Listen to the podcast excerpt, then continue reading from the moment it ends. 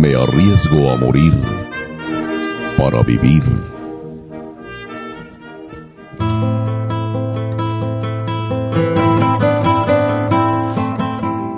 Cabalguemos juntos. Traigo en esta hora mi mano extendida sin dolo o desgarro.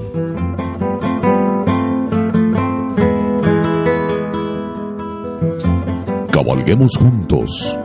Traigo cicatrices de machete y lanza.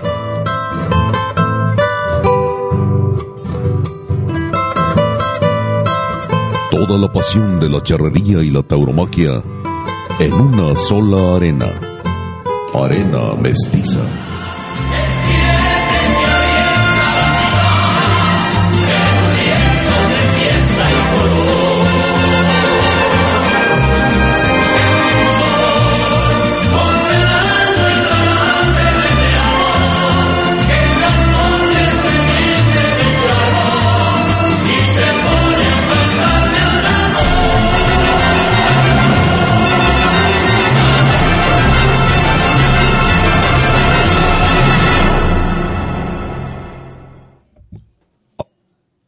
Amigos aficionados al arte en el que se funden las baquetas, los ixtles y los metales, y amigos aficionados al arte en el que se funden el oro, la seda, la sangre y el sol, la charrería y la fiesta de los toros respectivamente.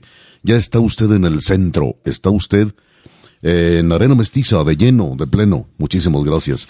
Este programa, este proyecto, como le digo, de Arena Mestiza, no tiene ningún compromiso con empresas, con ganaderos, con apoderados, con toreros, con nadie. Nadie nos paga un solo cinco y no lo admitiríamos si sí lo hicieran. Nosotros tenemos un solo compromiso y es con usted.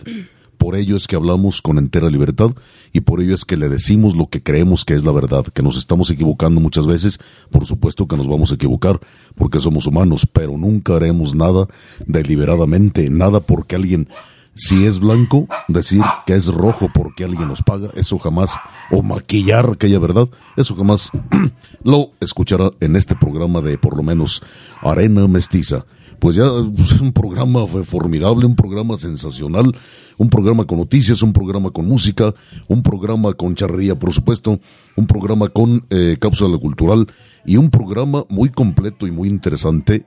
¿Es usted seguidor de Isaac Fonseca? No se vaya porque tenemos una exclusiva con Isaac Fonseca.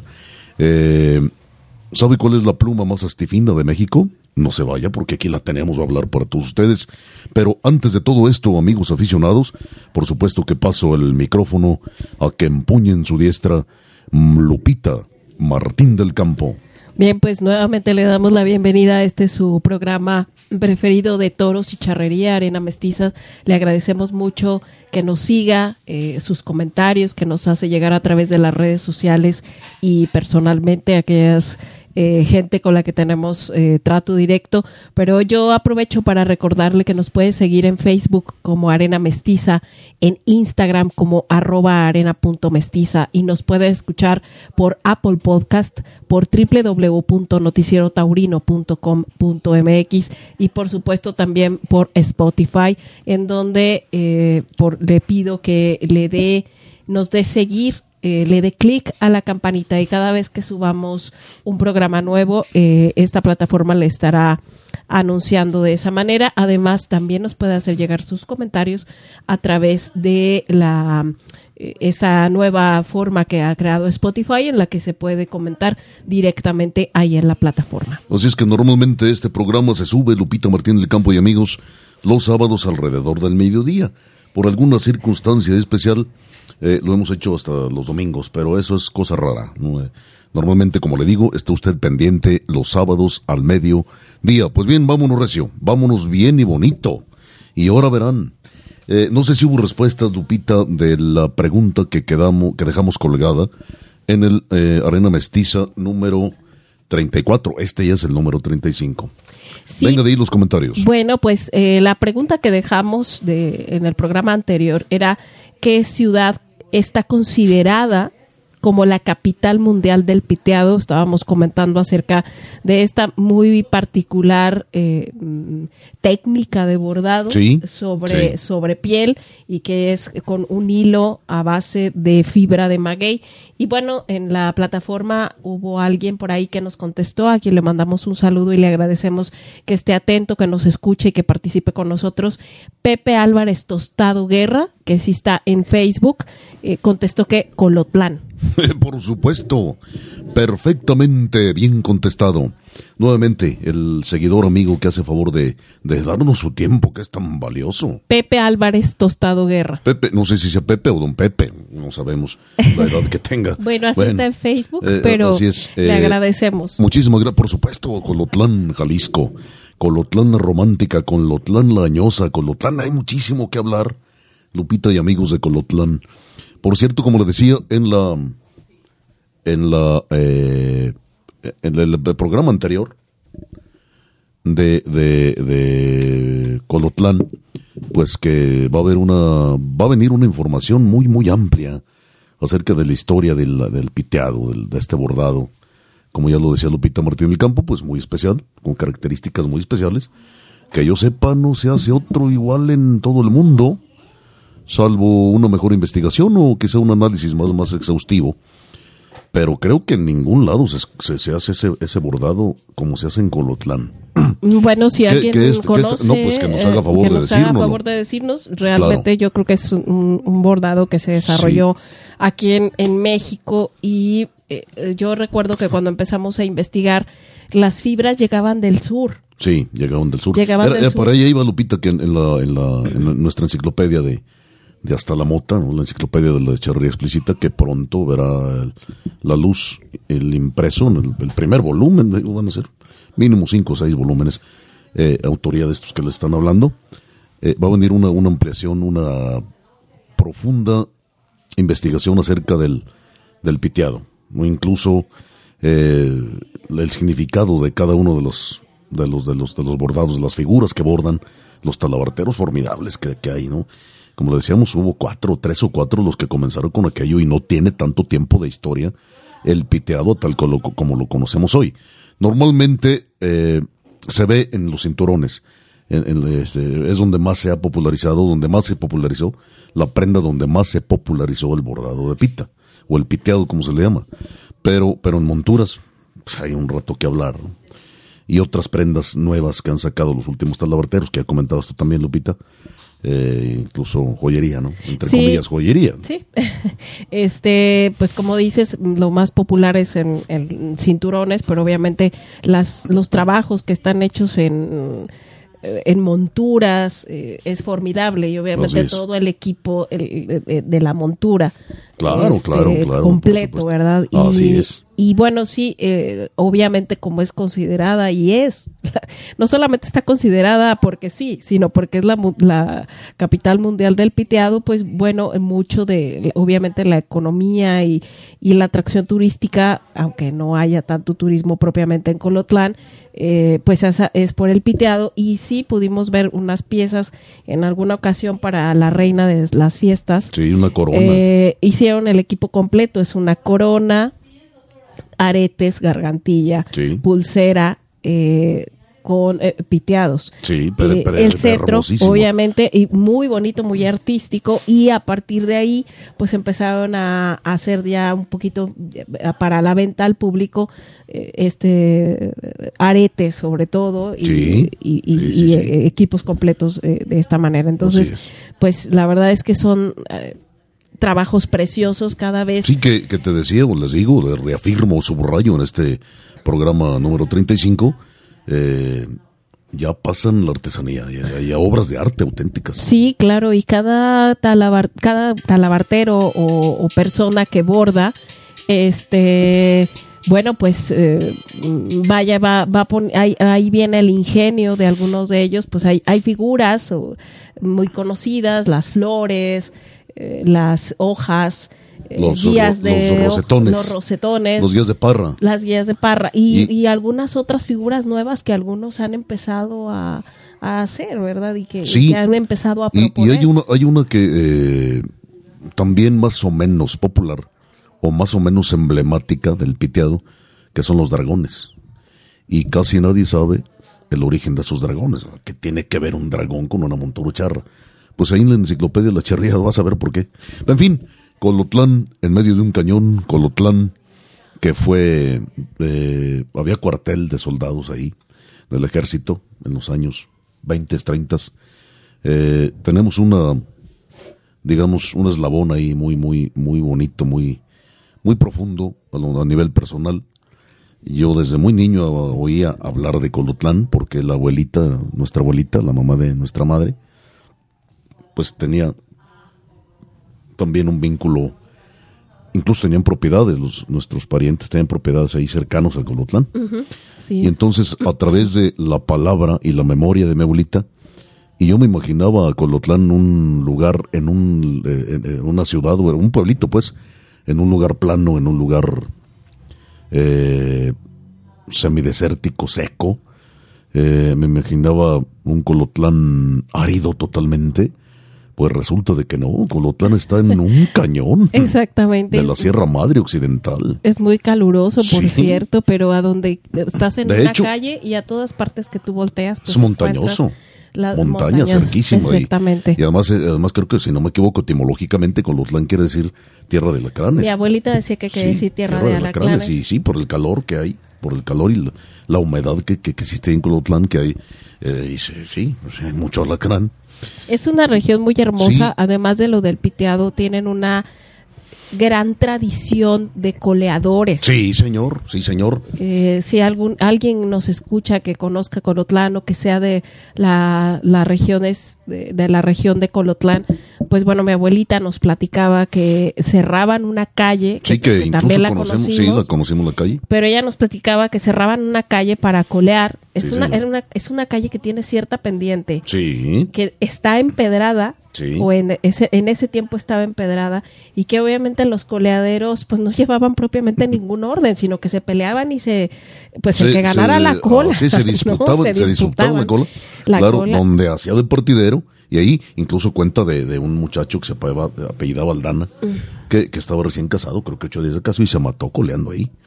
En, ese, con esa calle de Colotlán. Hay tanto que platicar. Hubo un gran movimiento cristero ahí en Colotlán eh, mataron a algunos sacerdotes. Bueno, uno de ellos es santo y era justamente padrino de padrino de, de mi abuelita y, y, es ahora ahora es santo, ¿no? Es es este Mateo Correa. Bueno, Mateo Correa no, no, lo, no lo fusilaron en Colotlán. No, pero sí, sí, tenía vínculos con Tenía vínculos por, por la amistad que llevaba. Y, y también el señor cura Caloca, famoso señor cura Caloca, ¿no? Y, y Magallanes. También. Y Magallanes, el cura Magallanes. Ella, se acordaba de... Sí, se acordaba y, por cierto, le, le traumó a mi abuelita aquello. Se acordaba con mucho dolor, mucha pena y y, y se, se, emocionaba más negativamente en el sentido de que, de que estaba traumada. Sí, le impactó demasiado aquello porque era mi abuelita una niña para entonces. Sí, y... Entonces aquello le, dejó marcada de por vida y se acuerda, repetimos ya para cerrar con esta pregunta y colgar la siguiente, este, eh, recordaba los primeros talabarteros, los primeros bordadores de pita que hubo ahí en Colotlán.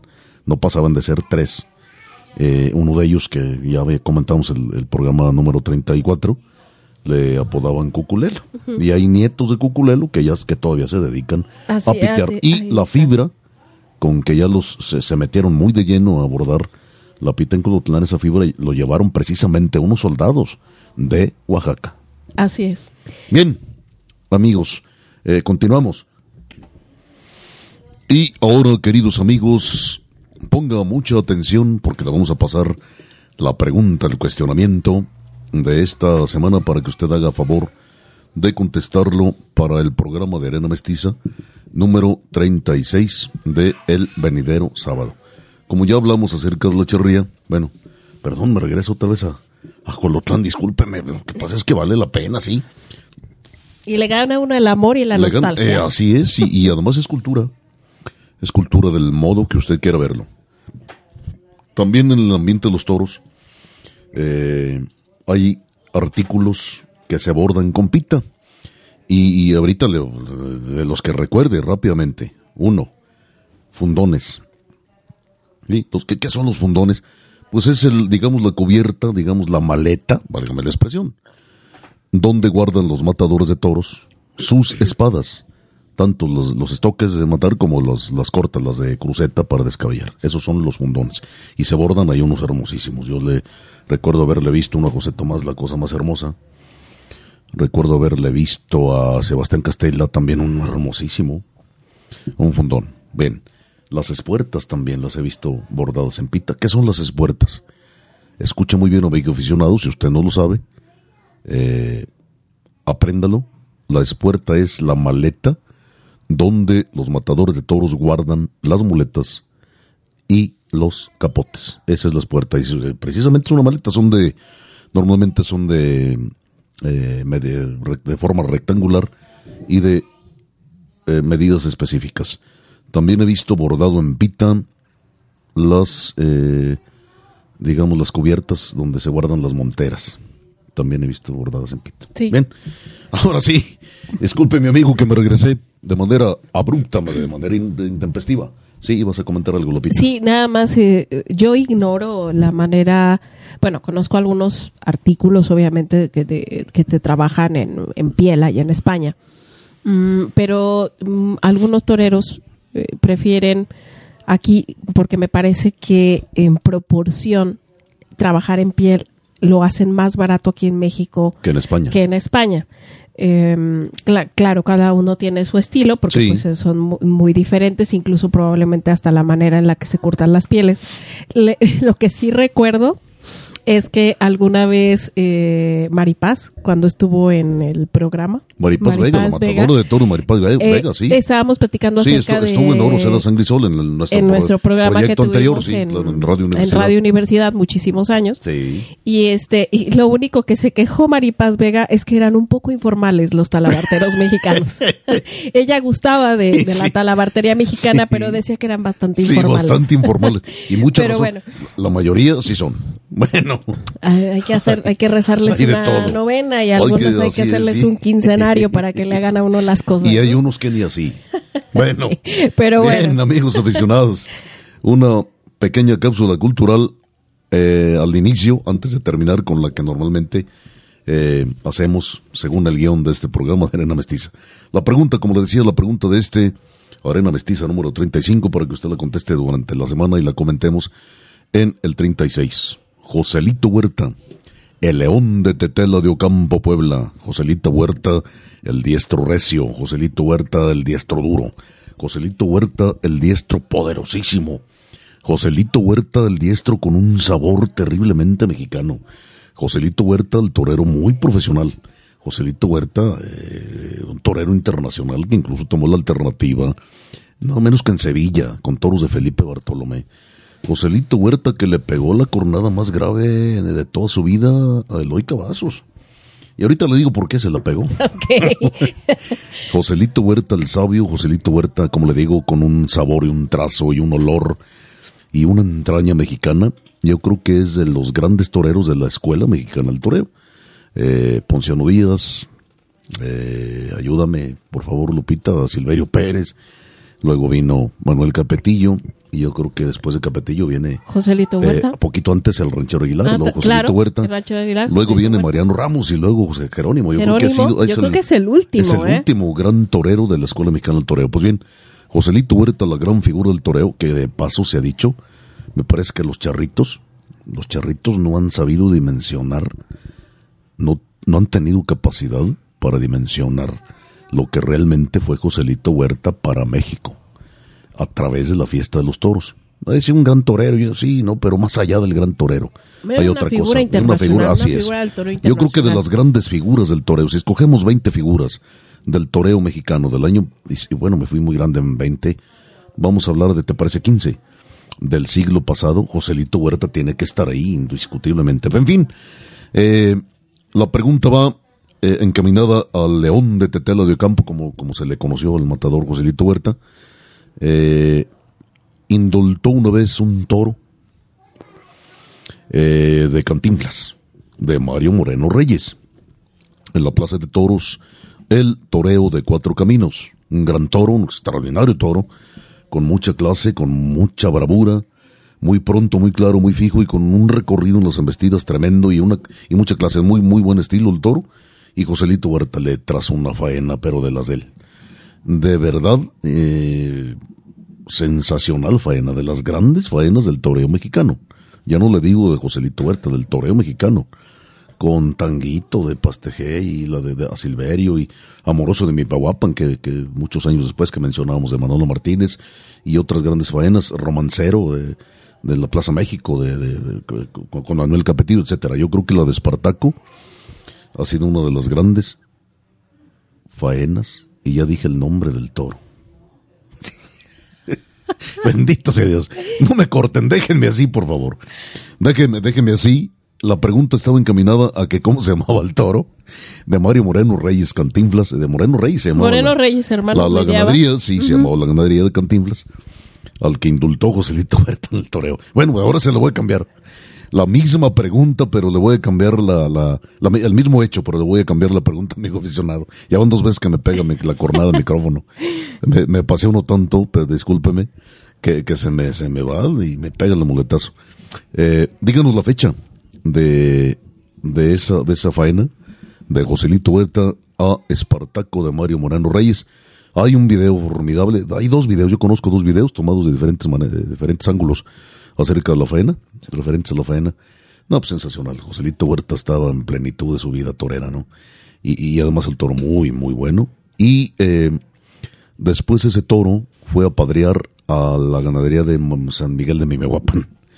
Y dejó una gran descendencia, que luego tuvo dos o tres hijos también célebres que provocaron faenas importantísimas. Díganos la fecha de la faena de Joselito Huerta de León de Tetela de Ocampo a Espartaco de Mimehuapan en el toreo de cuatro caminos. Bien, pues ahí queda la pregunta. Recuerde usted, eh, díganos en qué fecha Joselito Huerta indulta a Espartaco de Moreno Reyes Hermanos y si nos queremos ir más allá, pues si usted sabe qué hijos destacados tuvo Espartaco, Así pues bueno, también saber. saber. señor.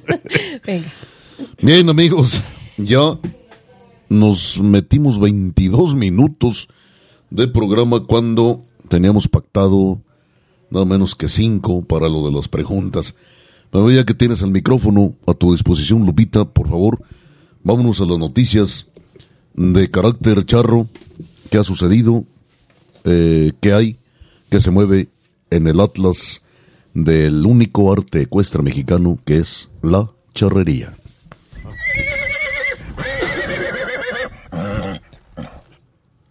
Bien, pues ahorita la verdad es que todos estamos en espera, estamos en el encajonados, esperando que nos den, que nos abran la puerta para el Congreso y Campeonato Nacional Charro en San Luis Potosí. no hay demasiadas noticias, pero sí le comentaré que usted recordará que la semana pasada en la Arena San Marcos se llevó a cabo eh, las finales de Charros de Acero, en la cual, bueno, pues resulta que Tamaulipecos ganó la corona. en una final que se disputó con tres potrillos, Charros RG2 y el Soyate, pero bueno, aquí Tamaulipecos les dijo con permiso, aquí estoy yo y bueno, se ha coronado como campeón. Y en cuanto a las damas charras, bueno, pues las, las alteñitas fueron las que ganaron el cetro y ahora son bicampeonas de charras de acero.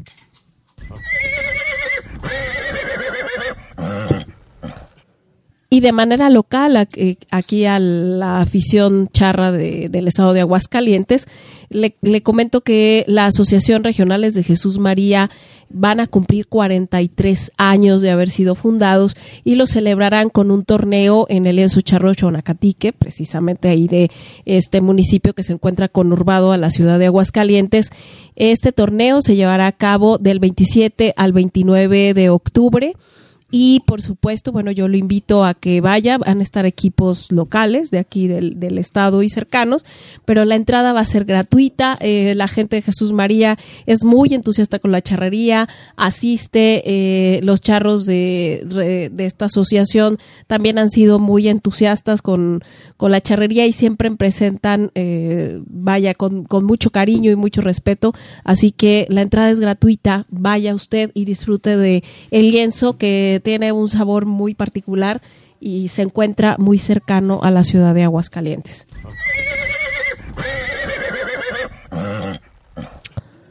Y bueno, pues esperemos que ya no haya cambios, porque todo este año el Campeonato Nacional de Charros Mayores ha andado brincando de aquí para allá y de allá para acá.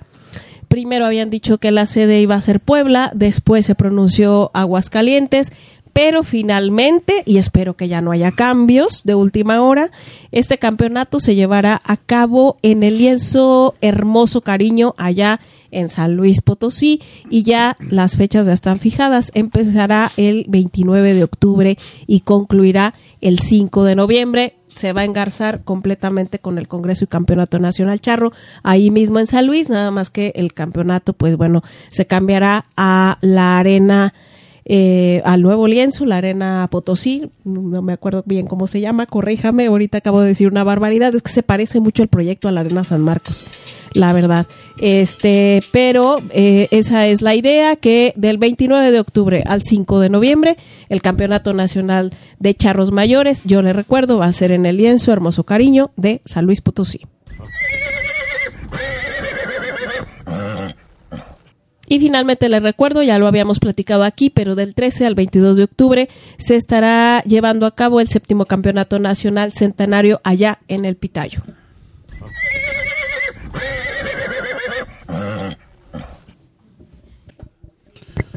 Bien amigos, aquí está ya el paquete, la carpetita tan bien hecha de Lupita Martín del Campo de las noticias de Echarrería. Muy chiquita, pues dijo, pero ahí está. dijo, dijo mi mamá que siempre no. Ya dábamos por hecho que el campeonato de Charro Mayor se iba a dar en Aguascalientes, estaban muy contentos. y.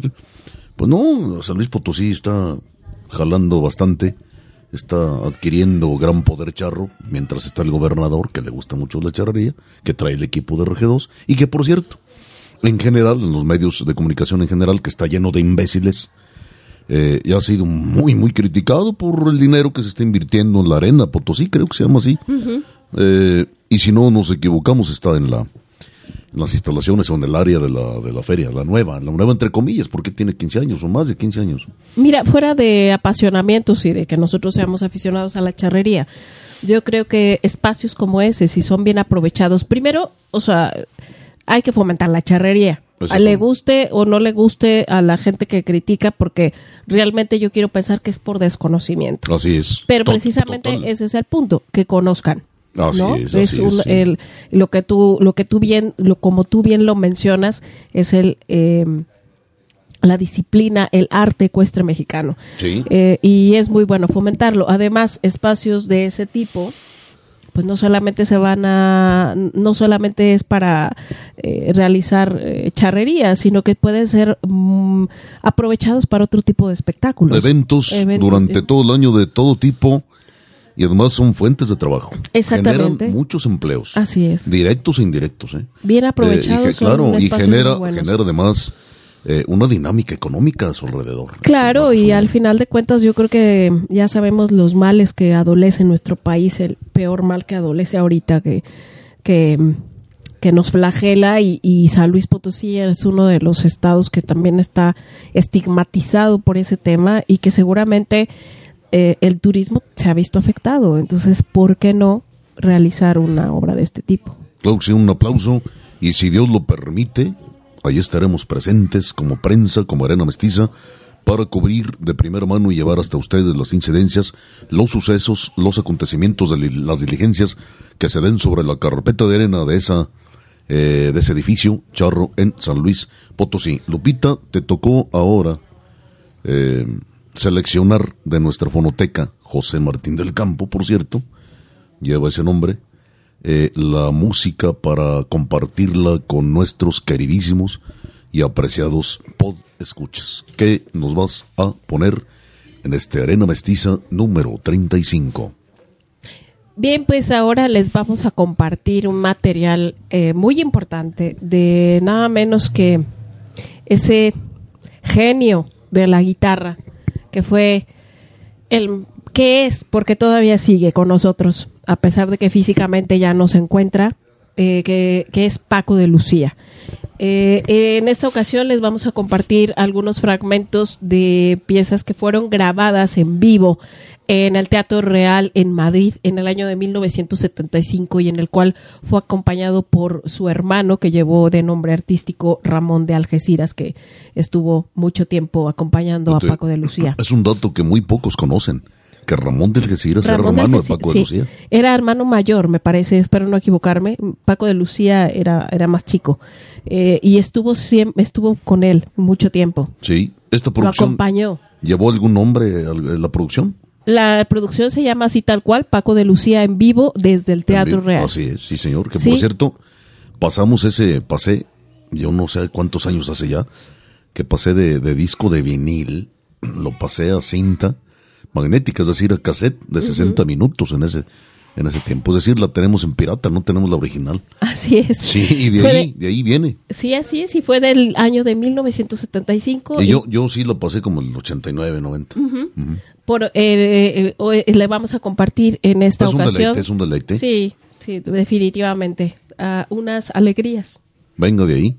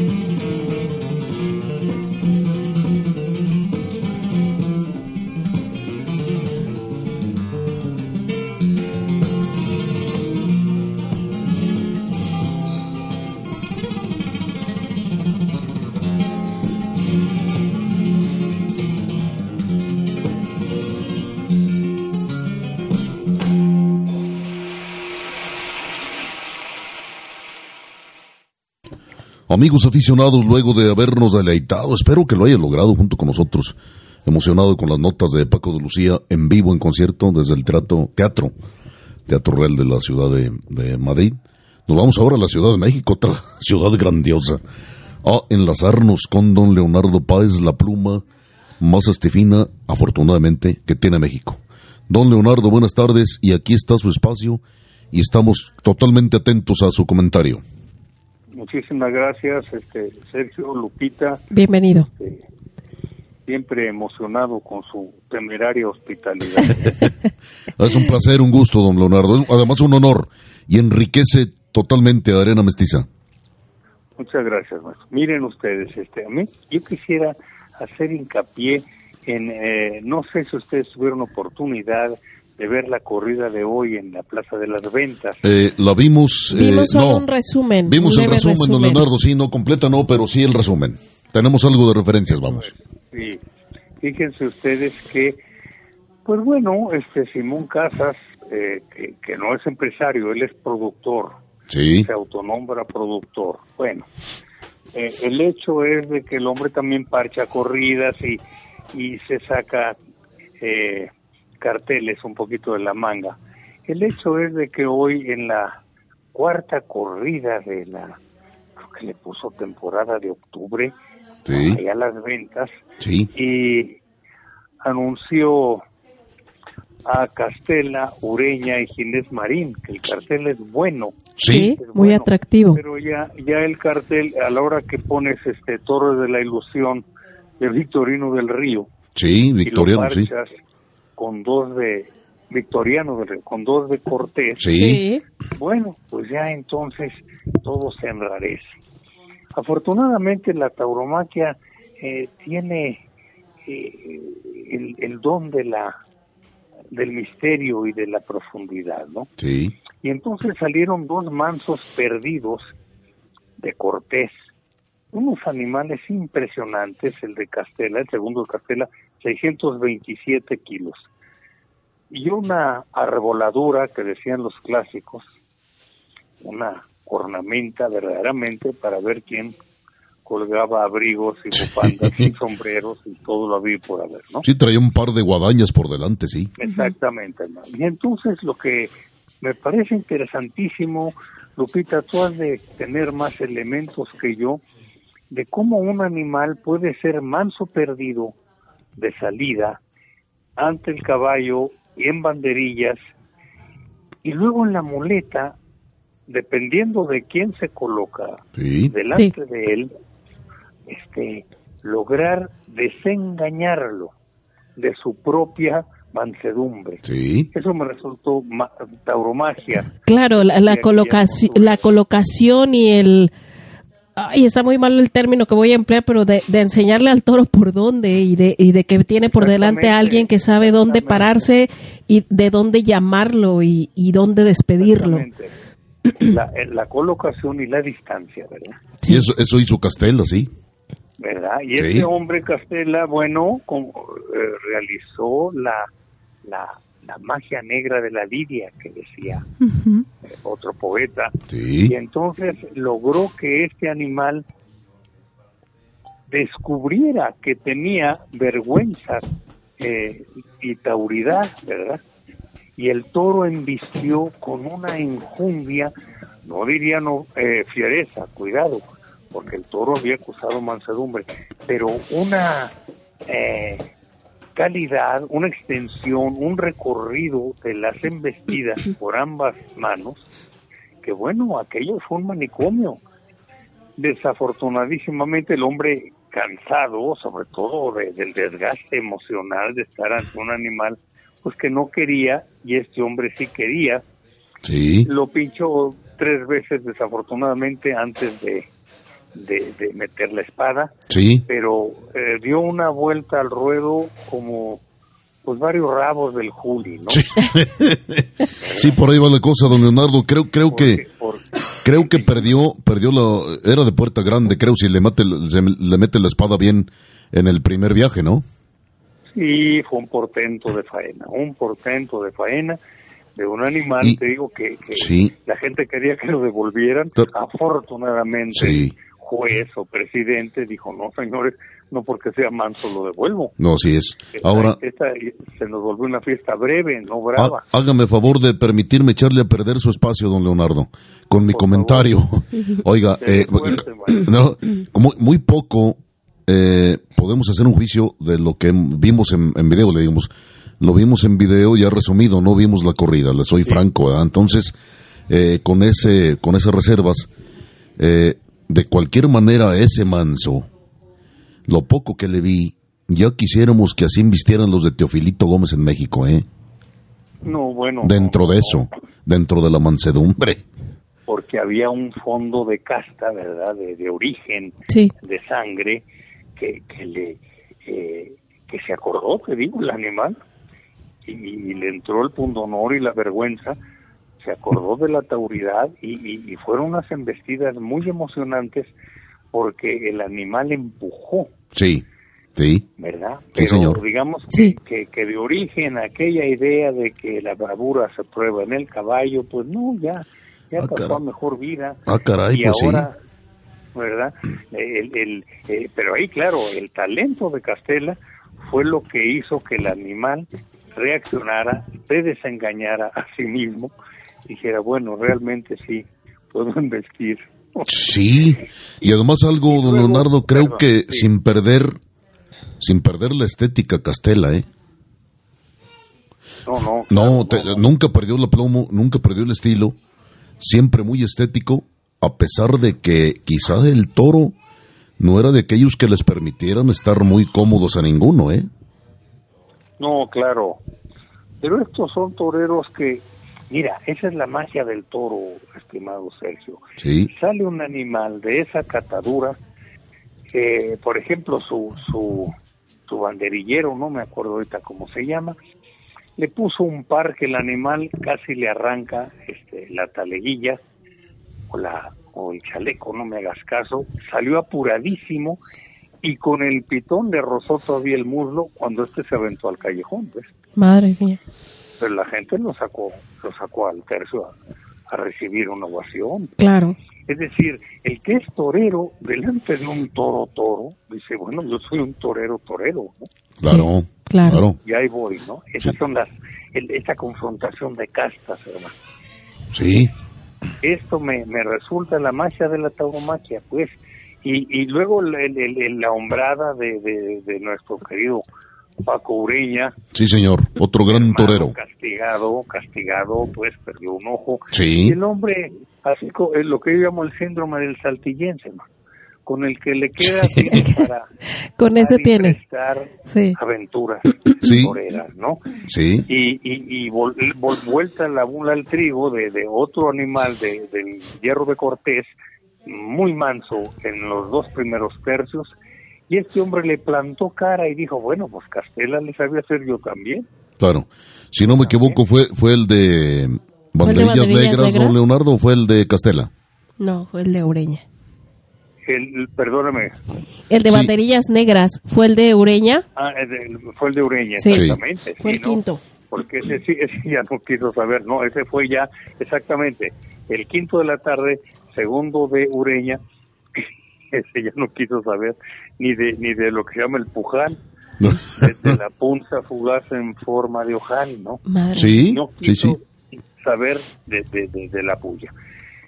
Y sin embargo, este hombre, con un honor de veras para pues repartir así en paquetitos, ¿no? Este, se plantó delante y, y- y- y volvió a realizar este milagro de, de, de- de la lidia. eh, eh, yo me acordaba de Mariano Ramos y decía, Sí. bueno, todavía hay herederos Sí. de ese pundonor, de esa casta Sí. humana, ¿verdad? Que ver, yo quiero que este animal pase. Claro. Y, Y, y de- metió en, en vereda al, al, al manzurrón este de, de Cortés, ¿ves? Y si no lo pincha, desafortunadísimamente, yo no sé por qué no valoraron que lo mató recibiendo. sí, fue el, segundo viaje, sí, el segundo intento fue el, sí, Yo no sé por Bueno, desde luego le dieron una vuelta al ruedo, ovacionándolo con, con fuerza, pero no sé, estas modernidades de ahora, un poquito eh, de manual, ¿ves? Eh, eh, yo le hubiera soltado una oreja, lo hubiera pedido como aficionado y como juez lo hubiera soltado, porque no solo fue la hombrada, sino el gesto de, a ver, voy a recibir al toro porque me resulta menos complicado que, que el volapié, imagínate, sí, ¿verdad? sí, sí, sí, definitivo. La arboladura. del- Sí, porque, sí, animal. incluso en el primer viaje, el primer intento, eh, no, no es que no haya querido salir de la suerte, sino es que no pudo salir de ella y se llevó, eh, se llevó un, un- un breve accidente, gracias a Dios, sin consecuencias graves. Y luego vino Sí, la se suerte, quedó- se quedó. sí, de Se quedó un rato así mal. Sí, se quedó boca abajo. Porque, porque lo, lo- le sacó el aire, Sí, Sí, sí, claro, sí. pestuzazo que le dio, ¿verdad? En fin, maestros, que eso quisiera yo comentarles a ustedes y a su auditorio que, que pues todavía hay esa, esas posibilidades de magia Sí, cómo no. en el toro de la ilusión, sino con el toro del compromiso. Sí, cla- exactamente, el toro del compromiso, lo, he- lo ha dicho y lo ha descubierto perfectamente bien, don Leonardo, para que esto siga, continúe, crezca, donde no crezca, por la emoción, por, por, por, por eso, no, no el divertimento, ¿no? La Está en emoción. el toro, está en el toro de la ilusión, Sergio, y el toro de la emoción. Eso, son dos bien diferentes. Y lamentablemente, don Leonardo, el monopolio inflexible, soberbio, indolente, insulso y de plano maldito, ingrato, no entiende eso o no lo quiere entender. El toro de la emoción creo que es el que nos va a llevar a, a crecer como fiesta de toros, ¿eh? Lo que ocurre, eh, queridos amigos, es que hay eh, lo que se llama un taurinismo de clase. Si tú eres de, de muy altos vuelos, si Ah. tú eres de origen millonario, Mm. pues tienes una idea amable, familiar, aséptica, higiénica ah, de la fiesta de los toros, ¿no? Sí, Ajá. Entonces esto no, no esto no es para familias. así es. Imagínense ustedes a Amponce o al Juli con, con estos animales. No, no, no, no. No, no, no es su estilo. Ellos son figuras marca. ¿ves? Figuras marca exactamente, lamentablemente, don Leonardo, porque teniendo capacidad para otras cosas. Sí, bueno, pero ellos, fíjate, luego, luego pusieron en lo que se llama el síndrome de- del guerra. El Sí. guerra empezó a escoger ganado y llenaba las plazas y hacía una faena más o menos predecible y de ahí siguió, siguió, ¿verdad? Sí, figurón de su Bueno, época, el que eh, Rafael Guerra, Guerrita. eso porque Esas pues, eso herencias. Nos, nos, nos devuelve la fe en, en, en una ah, tauromaquia, en un arte de la lidia que pareciera que había desaparecido, pues no. Está vigente en la medida en que haya quienes planten cara y pongan el corazón por delante y la cabeza, desde luego, delante de un par de pitones, ¿no? Así es, pues bien analizada, bien vista, bien analizada y bien transmitida a la palabra, a la corrida de este viernes en la Monumental de Madrid, don Leonardo. ¿Algo más que quiera agregar? Ya sabe que este es su programa, está enteramente a sus órdenes. Muchas gracias, Sergio. Pues no, finalmente nada más que ya ves como, como a veces este el antihispanista Sí. no tiene inconveniente en decir no, no, no, me Ah, sí. el sombrero y digo, hay Ah, cosas claro. que no se discuten. Claro, claro, pero, por pero supuesto. que la maestría del Juli se reduzca a, a tirar de mesas con cuernos, Sí, Así, así hacer- fue. a, a rogarle las embestidas a, a los animales eh, semiparados, Casi. bueno, esa es otra, Sí. otra tauromaquia, ¿no? Claro que sí, y casi siempre o siempre escogidos por él, por él mismo. ¿verdad? Sí, señor. Les mando un fuerte abrazo, queridos amigos. Gracias, Gracias por don todo, Leonardo, muchísimas Leonardo. gracias. Muy amable, le agradecemos su aportación tan gracias, igualmente. Hasta luego. Amigos aficionados, ahí tiene la intervención como siempre. Honra muchísimo este programa. La intervención de la pluma más astifina que tiene México, la de don Leonardo Páez. Un analista, un crítico, un ensayista muy, muy importante, muy bueno, muy agudo. Le he aprendido muchísimo, muchísimas cosas yo a través tanto de, escucharle de- en este y otros programas y, y de leerle su columna de La fiesta en paz, lo que otros apenas se atreven a pensar con don Leonardo Páez. Gracias, Leonardo, un abrazo. Seguiremos en contacto mientras usted lo permita. Lupita, todavía le queda mucho a este programa. ¿Qué te parece si nos vamos al episodio musical, al segundo episodio musical de Arena Mestiza número 35 para regresar? Digo, no se vaya, sigue usted. Sigue usted, es fan. Una gringada, bueno, es, es, es aficionado, Es aficionado. a Isaac Fonseca. No se retire del oído este programa de Arena Mestiza porque le tenemos una exclusiva muy importante con Isaac Fonseca, pero primero, Primero seguimos con el mismo álbum eh, y ahora vamos a escuchar una granaína.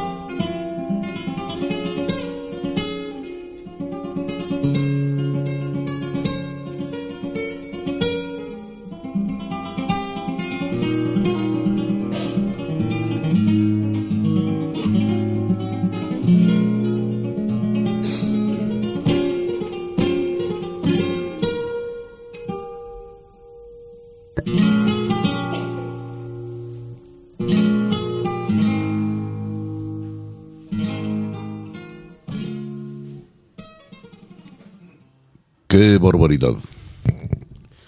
Qué barbaridad. Y quedó eso. Amigos aficionados con Paco de Lucía. Y siguen las emociones, Lupita. Eh, nos enlazamos nada menos que con Isaac Fonseca, que no se encuentra en México. Se encuentra en España todavía porque tiene un compromiso de suma aguda, trascendental importancia, nada menos que en la monumental de Madrid, que es Las Ventas, la Plaza de Toros Las Ventas, no se llama Las Ventas, se llama Monumental de Madrid. Se encuentra en el barrio de Las Ventas. El 12 de octubre, no menos que el Día de la Raza. Y usted me dirá, ¿y por qué Día de la Raza? ¿Por qué es 12 de octubre de 1492? yo diría no descubrió, redescubrió América, no menos que Cristóbal Colón, es otra historia muy rica y muy, perdón, muy importante y ese día regresa a las ventas Isaac Fonseca, después de haber estado en la pasada feria de San Isidro, en la misma plaza, y haber provocado emociones y haber dejado un cartel bueno. Falta abrir la puerta grande de ahí de las ventas. Sin embargo, eh, a través de Jacobo Hernández, que además llevamos una, una relación muy, muy bonita, muy pura, muy franca, muy abierta, muy directa, nos hacen favor de recibirnos todos los mensajes, todas las llamadas. Y ahora sí, Lupita, en exclusiva, te comunicaste con ellos por vía WhatsApp. Así es. Y estos mensajes mandó a la afición mexicana Isaac Fonseca a través de Arena Mestiza. Sí, eh, gracias a Jacobo Hernández que siempre tiene unas finezas con nosotros que no tengo que no tenemos con qué pagárselas y le cuestionamos acerca de tres, tres, tres eh, cosas. Una fue eh, acerca de cómo ve la recta final de la temporada allá en, en España. La segunda pregunta fue acerca de, mm, sobre todo, los encierros con los que se ha visto anunciados. Se ha visto anunciado Isaac en las comparecencias que tendrá aquí en México y también que nos platicara un poquito acerca de sus planes eh, ahora que ya se está, que ya se va a presentar en plazas mexicanas, pero que él prácticamente ha hecho todo allá en España, eh, se ha formado como torero en España, pero ahora que va a estar acá, ¿cómo piensa combinar eh, eh, España y México. y esto fue lo que nos contestó. Hola, ¿qué tal? Pues primeramente agradecer este espacio hacia mi persona, a Arena Mestiza, que conduce Sergio y Lupita Martínez del Campo. Y aprovecho para saludar pues a todos los aficionados que, que pues están cada programa al pendiente de, del mismo pues decirles que mi temporada ya está en la recta final. Eh, el próximo 12 de octubre terminaré temporada en las ventas de Madrid gracias a un puesto que me gané ganando la Copa Chinel, un certamen de corridas de toros aquí en la comunidad de Madrid. Estoy acartelado de momento junto a Alejandro Talavante, una figura del toreo de estos tiempos entonces para mí pues es un placer estar eh, acartelado en esa bella plaza y en este cartel tan importante, como lo es también el Día de la Hispanidad. De momento cerraré mi temporada en las ventas y lo que yo deseo pues es tener un triunfo importante, primeramente para mi Dios, luego para mí y por supuesto para México primeramente es muy bonito que, la gente, aficionados como ustedes, pues eh, quiera saber las ganaderías, los carteles, porque eso marca un termómetro de, del interés que hay por ver a Isaac Fonseca y eso pues en lo personal me llena mucho y me motiva para seguir, ¿no?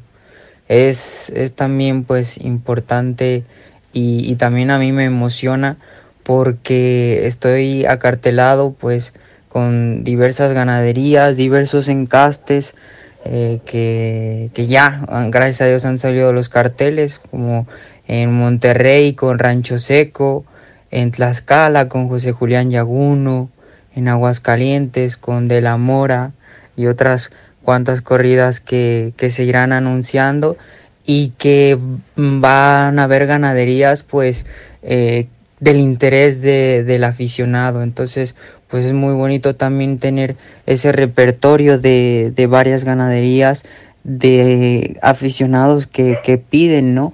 Que, que esas estén eh, también acarteladas en, en las ferias y es bonito que se va a dar esa oportunidad. Bueno, pues aún es pronto para, para poder pues planificar un poco de, del inicio de temporada del año que viene eh, aquí en España, ¿no? De momento pues eh, todavía no inicia esta temporada tan ilusionante mexicana, pero un poco adelantándolos a, a lo que viene, pues yo espero en esos primeros meses del año pues poder estar yendo y viniendo tanto aquí de, en España como, como a México, porque eso va a querer decir que, que pues se está toreando en las primeras ferias de aquí de España, también como, como de México, ¿no? Yo sueño con, con estar en la feria de Aguascalientes del año que viene, con la feria de Valdemorilla acá en España, la de Valencia, entonces caen en, en meses eh, pues iguales. Y entonces eso quiere decir que si estoy acartelado en ellas pues debo de estar yendo y viniendo. Yo espero hacerlo así. Y pero bueno esto todavía no se determina es pasito a paso que está anunciado en los carteles y me lo tengo que ganar. Pues muchas gracias por este maravilloso espacio. Espero estar pues muchas veces más en este programa y sobre todo pues invitarlos para que el próximo 21 de octubre en el inicio de mi temporada mexicana pues estén todos los aficionados para poder llenar esa plaza monumental de Aguascalientes. Un abrazo y bendiciones. Amigos, una entrevista hermosísima a través de la magia, valiéndonos, valiéndonos de los avances tecnológicos tan importantes que, que ha logrado, válgame esta expresión, el humano, aunque muchos se dicen que no son de inteligencia humana, que son de extraterrestre. Ya lo discutiríamos, ¿no? Ya lo discutiríamos. Eh, de cualquier modo, el famoso WhatsApp, que no sé qué quiere decir en español, eh, hace milagros y lo aplicamos en favor de usted, que hace favor de sintonizarnos, de seguirnos a través de Spotify, de noticierotabrino.com.mx o quizá de, de, de podcast. Apple Costa, Podcast. Apple Podcast. Apple Costa. Podcast. ya me hice una bola aquí por, para pronunciar. E imagínense, Isaac Fonseca y nuestro queridísimo eh, amigo también de Jacobo Hernández, su apoderado, se encuentran en España. Es decir, prácticamente al otro lado del planeta, lo que conocemos como planeta. Una basurita es este planeta en comparación con el cosmos, que no tiene límites. Eh, pero otra vez, como le digo, de la magia de esta tecnología que es el, el WhatsApp, pudimos comunicarnos con tanto con Jacobo Hernández el apoderado como con Isaac Fonseca, ya muy cerca, Lupita, de el arranque de su campaña en México, que será aquí en Aguascalientes. Lo que lamento es eso, los toros de De la Mora. Yo estoy seguro que fue, discreto, o, y o prudente, Isaac, en, en hablar acerca del ganado que va a torear. Sí me interesa, por ejemplo, lo de José Julián Yaguno en Tlaxcala. Me interesa lo de Rancho Seco en Monterrey. Eh, lo de Aguascalientes sí lo repelo. Yo estoy seguro que se lo impusieron. ¿eh? Entonces también hay que ser inteligentes y también que hay que ser astutos, tener astucia y aceptar o, ser algo flexibles cuando se trata de que los de arriba imponen. Eh, desde la Mora pegó un petardo aquí en Aguascalientes. Un petardo de mansedumbre, ¿no? Y que no se equivoque, no se haga tonto. Y si se hace tonto, que se haga tonto. Y tanto uno como el otro, tanto el ganadero como el juez. Y si son, bueno, pues yo no tengo la culpa que sean. Que se inventa un arrastre lento para uno de los... Eran mansos, de, de- eran bueyes de carreta. Sí, sí, ¿no? todos eran. Y, y no importa, y, y- porque además se ha prestado para la hombría y, ha dado la cara y se ha puesto de frente. Nos has hecho favor de invitarnos a, a conferencias de prensa, con vídeos incluso, Me refiero a Luis Villarreal. Bueno, pues, pues yo creo que eso lo hace un hombre y yo no creo que sea menos que un hombre Luis Villarreal. Y un hombre acepta las verdades. Por eso lo digo tan abiertamente. Su encierro fue un petardo de mansedumbre y viene de manso. Viene de Fernando Lamora y viene de los, de los peores enemigos que tiene la fiesta brava mexicana, que es Fernando Lamora. Fernando Lamora eh, es cofundadora de Casa Ganadera, cofundadora de, la de Vicky de la Mora, la esposa de Fernando. Y de ahí viene de, de la Mora, que es de, Luis Villarreal. Entonces, don Luis, eh, lo menos que quiero es ofenderle, ni mucho menos. No, si quisiera ofenderlo, hiciera otras cosas. Me parece que estamos hablando entre hombres y hombres medianamente inteligentes. Bueno, hablo por mí, usted es muy, muy inteligente. Entonces resulta de que, de que su ganado pegó un petardo. ¿Por qué viene? Yo no tengo la, no sé. No sé por qué viene. Qué bueno, le aplaudo también lo de la corrida de la insurgencia. Fue un éxito y fue un acierto y fue un, eh, una, una, explosión de, torería y de júbilo y de, una propuesta nueva, etcétera, etcétera. Salió muy bien.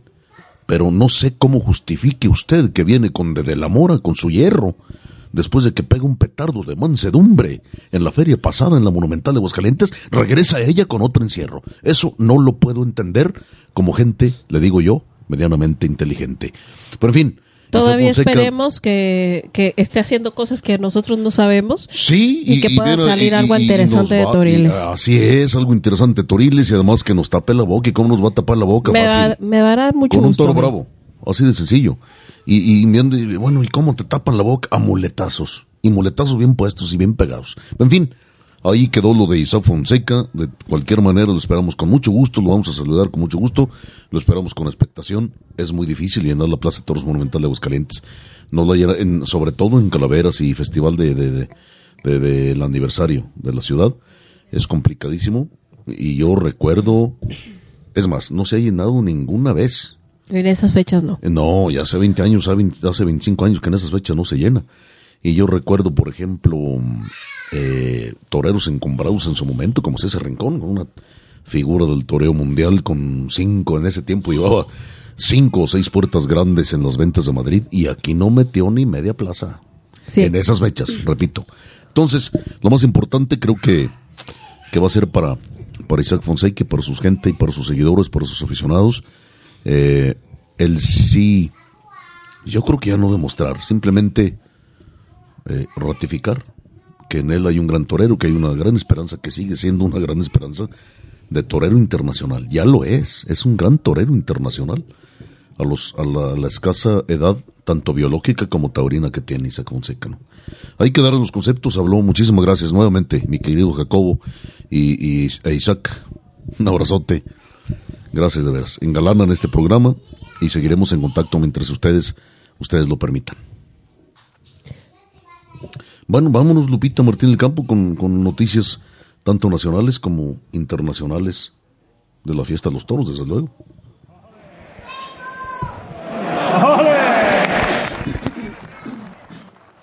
Bien, pues empezaremos por las internacionales. Primero, el domingo pasado, en la Plaza de Toros de la Real Mestranza de Caballería durante el tercer festejo de la Feria de San Miguel ante un lleno de hay billetes, se lidiaron astados de García Grande y Domingo Hernández. El Juli se despidió de la afición sevillana cortando una oreja a competición de la segunda y una sentida ovación de pie después del paseillo. Daniel Luque en plan, en plan arrollador como siempre corta dos orejas y es ovacionado competición en el Sierra Plaza, mientras que Castella recibe ovación en su primero. Por cierto, Daniel Luque ha anunciado que se ha resentido de eh, esta lesión ósea que tiene y por lo tanto eh, él da por terminada ya su temporada. Y en Madrid eh, se continúa con la Feria de Otoño, ya estuvimos platicando con don Leonardo Páez ampliamente acerca de eso, pero le comentaré o le haré un breve resumen. El domingo se dio una novillada. Los estados fueron de Guadaira, al Álvaro Burdiel escuchó ovación tras petición en su segundo y Alejandro Peñaranda ovación tras aviso y palmas en una seria actuación aquilatada así por los madrileños. E Ismael Martín sufrió una luxación del hombro derecho, luego al, al siguiente jueves, que fue el 5 de ya de octubre ante los novillos de Fuente y Imbro, destacó García Pulido que en ambos fue ovacionado a pesar de haber escuchado un aviso y como le comentaba el viernes, día que se este podcast durante la cuarta Los toros fueron de Victoriano del Río y Cortés Mansos. El quinto, como ya lo habíamos apuntado, fue de Banderillas Negras. Castella y Ureña, con decisión y verdad, dieron una vuelta al ruedo de mucho, mucho quilataje allá en Madrid. Ya lo comentamos.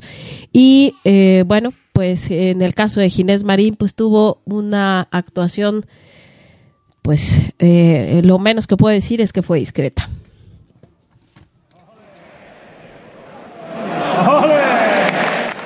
Y bueno, yo les recuerdo que la plataforma Guantoro está transmitiendo la Feria de Otoño en Madrid eh, eh, las corridas de Valencia. Entonces, esté usted muy atento porque el sábado 7 los toros del Pilar eh, para un sustituto de Daniel Luque, aún no sabemos quién es, Juan Ortega y Pablo Aguado. El domingo 8, los toros de Victorino Martín para Román Borja Jiménez y Leo Valadez.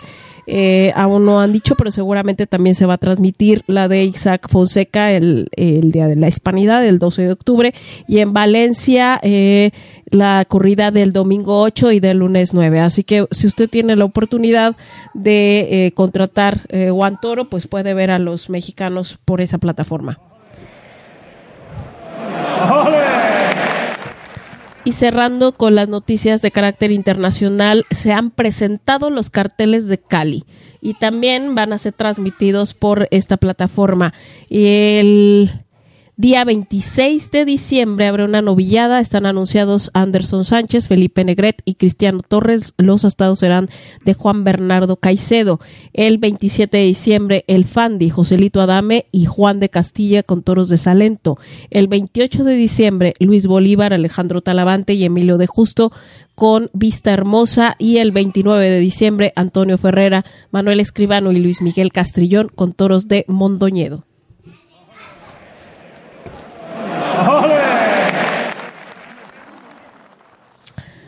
Y bueno, acá en tierras mexicanas, recordará usted que el sábado pasado, es decir, el último día del mes patrio, se dio la primer corrida de la feria en la Plaza Vicente Segura de Pachuca. Los toros de Shanghai eh, destacó el cuarto que recibió Rastrelento y al cual Arturo Saldívar desorejó, reivindicándose de los pitos que, que escuchó en su primero, por lo que abandonó el coso a hombros. Francisco Martínez se llevó un auricular en su experta y Sergio Flores recibió ovación en su comparecencia.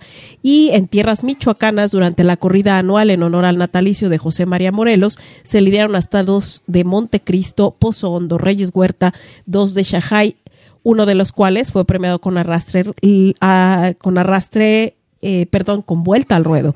El Zapata y José Mauricio salieron a hombros al cortar tres y dos orejas respectivamente. Ese mismo día, pero en la Ciudad de México, durante eh, la tercera novillada de Arroyo, destacó el astado corrido en primer lugar de Palma del Río, que recibió a Rastrelento. En cuanto a los jóvenes novilleros, el triunfador indiscutible fue Bruno Aloy, quien cortó dos orejas y con el mismo ímpetu viajó a Guadalajara, puesto que estaba colgado en los carteles de la quinta novillada, ya me estoy refiriendo al día domingo. Ahí cortó una oreja de mucho valor, puesto que fue con fuerte petición de la segunda a tal grado que el público tapatío abroncó al juez por hacer caso omiso a esta petición.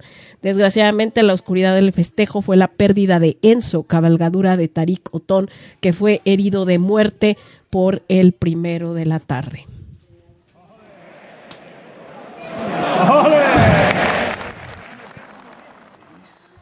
El cartel de Arroyo para este sábado 7 de octubre. Si usted nos escucha antes de la una de la tarde, no dude en ir y en el siguiente programa le tendremos el resultado. Juan Querencia, Alejandro Moreno, César Pacheco, Emiliano Osornio y el ganado será de los Cues.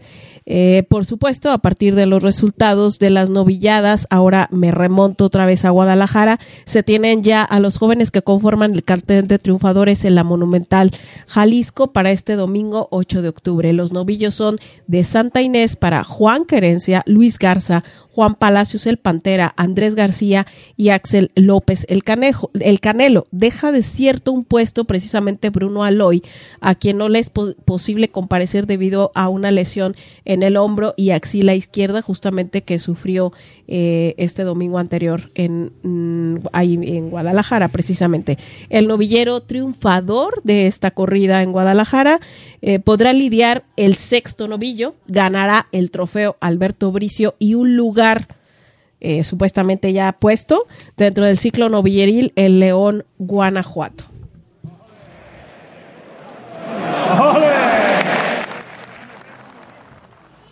Han anunciado los carteles para Irapuato, ponga mucha atención. El sábado 28 de octubre los toros son de Montecristo para Rejones y Boquilla del Carmen para Pablo Hermoso de Mendoza, José Lito Adame y Francisco Martínez. Y luego el sábado 18 de noviembre los toros de José Barba para Leo Valadez, Diego San Román e Isaac Fonseca.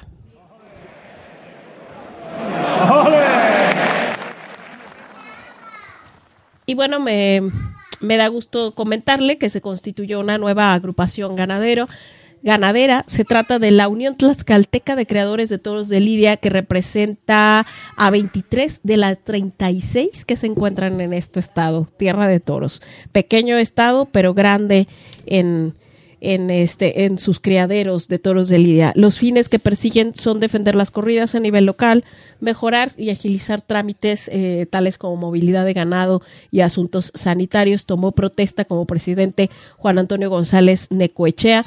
Huelga decir que esta agrupación se encuentra en consonancia con la Asociación Nacional de Creadores de Toros de Lidia.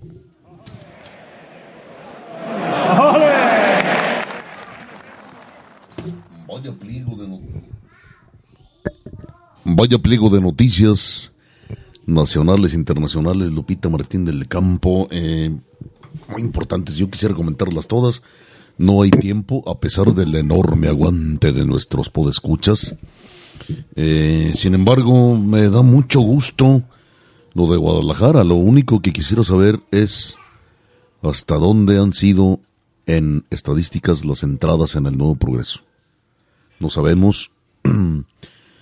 Eh, Guadalajara es una plaza dura, Guadalajara es una plaza complicada, pero Guadalajara es una plaza seria. Para todos aquellos que tengan un dedo de inteligencia taurina, debería ser un referente, un referente mínimo para su tauromaquia, para su concepto, para en el ámbito que usted se mueva, sea periodista, sea aficionado, sea ganadero, sea empresario, sea lo que sea. Guadalajara creo que es la plaza más seria que hay en México, ¿no? Eh, están a discutir algunos asuntos, algunos aspectos de ella. Pero hay que, hay que abundar ahí acerca de las entradas. Eh, novilleros buenos, que los hemos visto en la Plaza de Toros de, San Marcos. Ha, habido bocetos, eh, permítame llamarlo de este modo, de que la Plaza de Toros San Marcos, eso sí, centenaria, histórica y otras cosas, y bonita, es la mejor plaza del mundo para novilleros.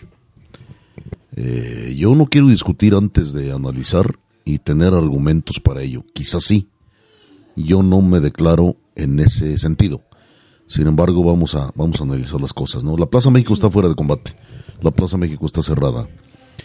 Eh, la Plaza de Toros, el zapato en, en, Zaragoza, que se pone cada año en disputa el trofeo, el zapato de oro. ¿no?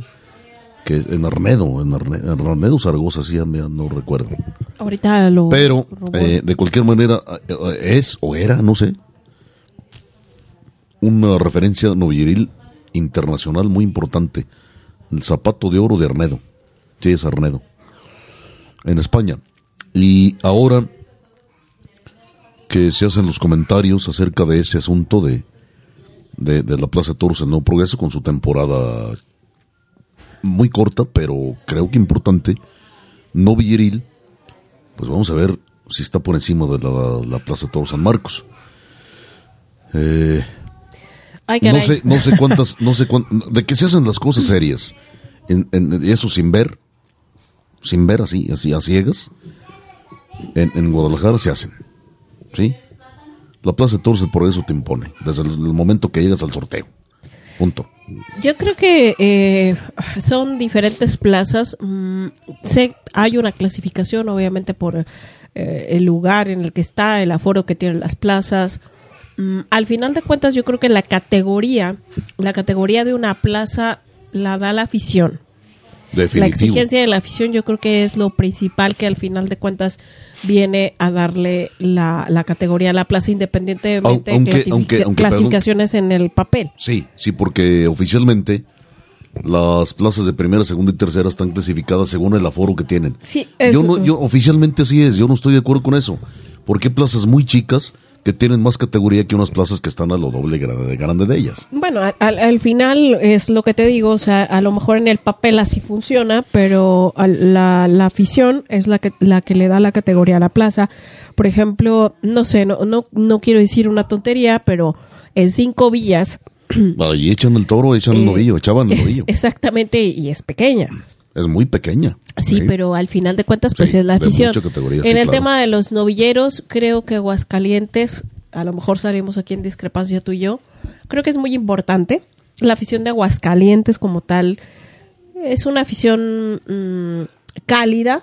Sí, más Sí, bien. Es, es una afición cálida, es una afición que gusta de, de ir a las novilladas. la- el ambiente que, que se respira en las novilladas es muy agradable. Vemos gente conocida, vemos gente que disfruta de, de los toros eh, y que disfruta, va con otro espíritu definitivamente a la San Marcos que a la Monumental. Es otra cosa. Creo que es un lugar muy importante para que los muchachos se fogueen. Sí. Eh, pero definitivamente, a mi punto de vista, un novillero que va a Guadalajara es un novillero que ya debe ir muy fogueado Sí. Sí. y eh, para enfrentarse a esa afición. Totalmente. Porque mi opinión de la afición de Guadalajara eh, es que es una afición difícil de convencer. Sí. La plaza es muy difícil de, de que lleves gente a la plaza. Ahora sí que es difícil sacar a los tapatíes para que vayan a verte. Sí.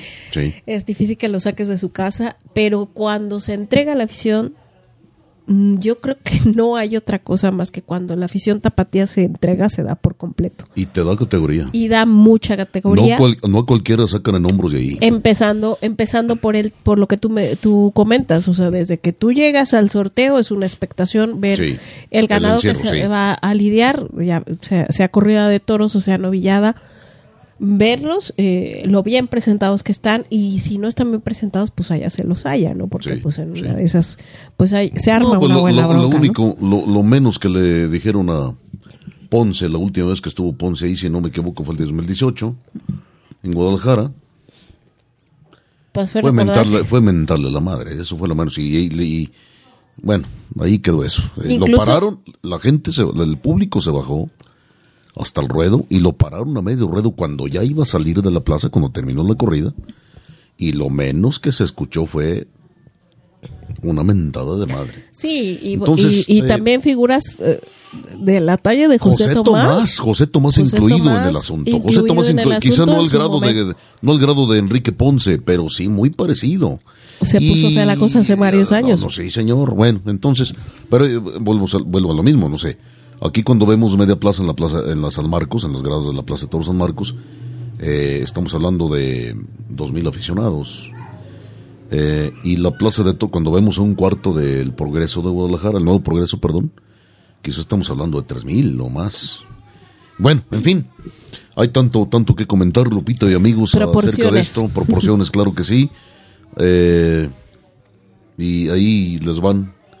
Quédense ustedes, amigos aficionados, con esa, esa, ese comprimido tan bonito, tan bien hecho de Lupita, acerca de las noticias. Y también hay que comentar, Lupita, que está por salir, yo creo que el día 21 de octubre, sábado 21 de octubre, en la corrida de, la primera corrida de, es decir, la del aniversario de la ciudad, dentro del Festival de Calaveras, aquí en Aguascalientes, en la Monumental de Alberto, Balleres, eh, una revista, va a ser un impreso, desde luego también va a estar en redes, me supongo, que se llama Mano a Mano, que es nada menos por esfuerzo de dos grandes amigos, don Jorge García Delgadillo y desde luego eh, Gabriel, Gabriel Nájera, mi querido Gabo.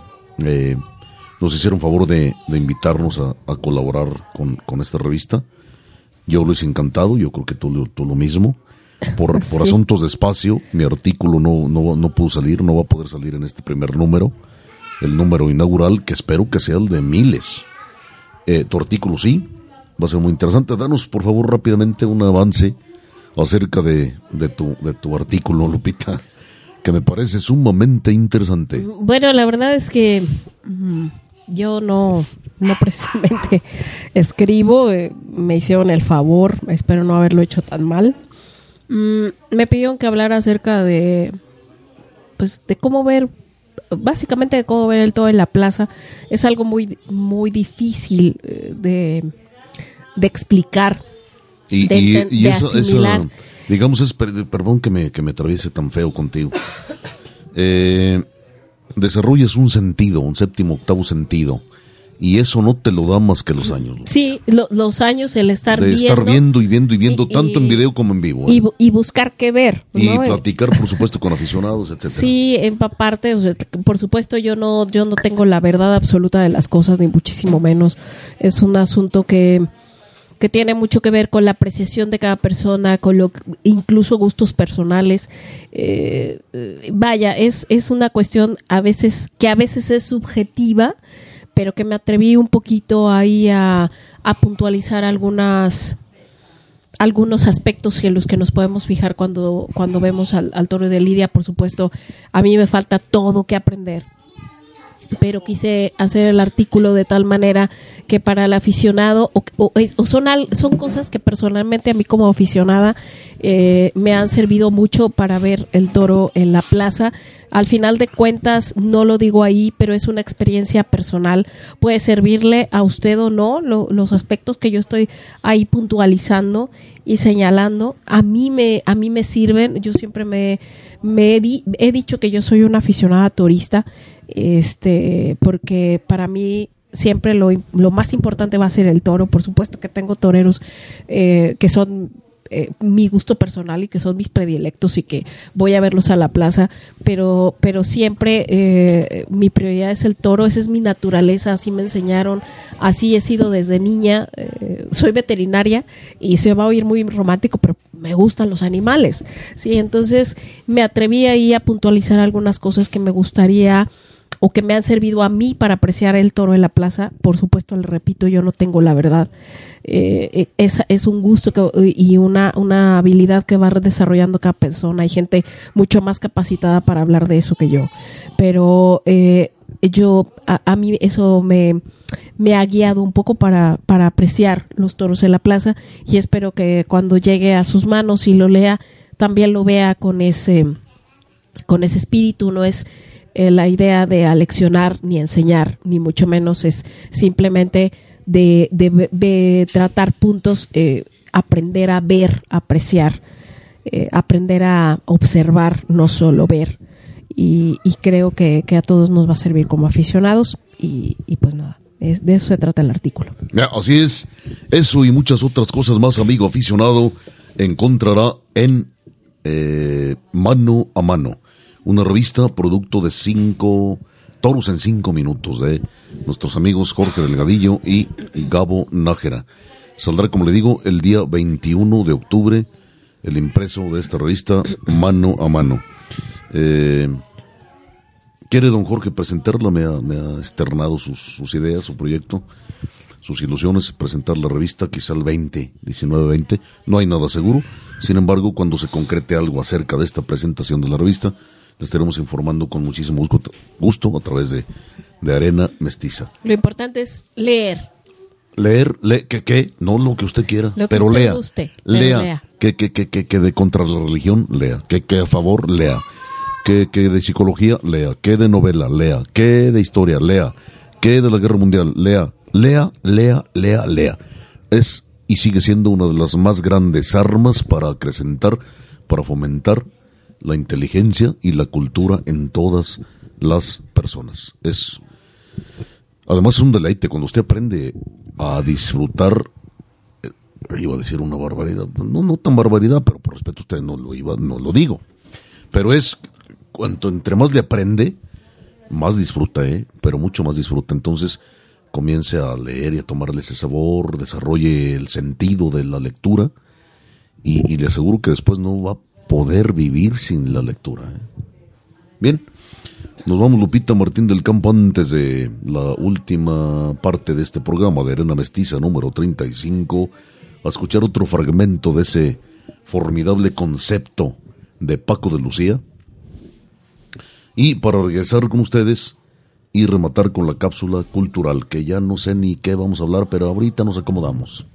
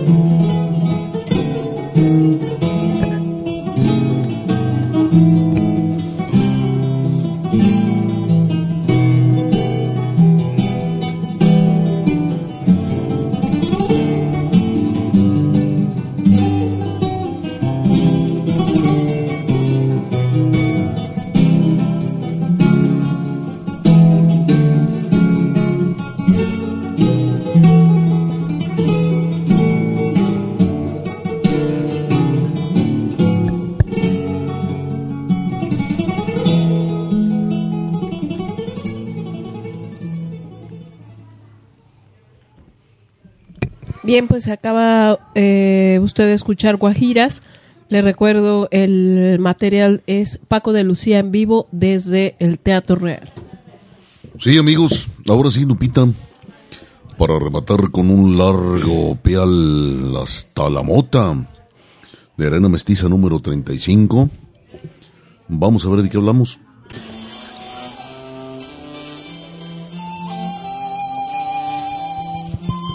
Continuando con su ciclo de difusión cultural, Televisio ofrece un nuevo aporte para la cultura del pueblo. Cultura para todos. Literatura, artes plásticas, conciertos, danza, dactilografía. Para el enriquecimiento espiritual de toda la familia. Vea Cultura para Todos en su horario habitual de las 3 de la mañana. Bien, amigos. Luego le explicamos de qué se trata el asunto, la cápsula cultural de, en este caso, de Arena Mestiza, número 35. Geniales estos hombres, ¿no? Sí, bueno, ya Sí, luego alguien- platicaremos de sabe- estos geniales claro, argentinos. Claro, que es unos argentinos, sí, claro. La cápsula, la cápsula cultural de Arena Mestiza. No recuerdo en qué quedamos, de qué Bien, vamos a hablar. Sí, pues vamos a platicar un poquito, vámonos remontando a San Luis, que es una Ah, sí, ciudad Luis que está Potosí, esperando no, sí, cómo no. el Congreso Nacional Charro, pero que también, taurinamente hablando, tiene muchísima riqueza. Muchísima, cómo y hoy abordaremos rápidamente un lugar que mm, cuando ande en San Luis, si va al Congreso Charro, que seguramente va a haber mucha muchas eh, mucha cultura ya lo habíamos platicado el espacio de la cultura artesanías y toda esa riqueza que viene eh, que te trae el Congreso y usted puede darse una una vuelta por el Museo Taurino Potosino no. El Centro Taurino Potosino. el Centro Taurino sí, a- Potosino sí, cómo no. eh, que está eh, cerca prácticamente Lo divide una plaza, no, la plaza, la plaza española, la plaza, el paseo el- eh, el- la plaza Toros del Paseo de San Luis Potosí. sí Está apenas despegada por una plaza, un gran amplio eh, patio eh, eh, entre la plaza y el centro taurino potosino, de San Luis Potosí. No, pues hay que hablar muchísimo. De historia no se diga, ¿no? Ahí encontró a Félix María Calleja en, en terreno de San Luis Potosí, en territorio de San Luis Potosí.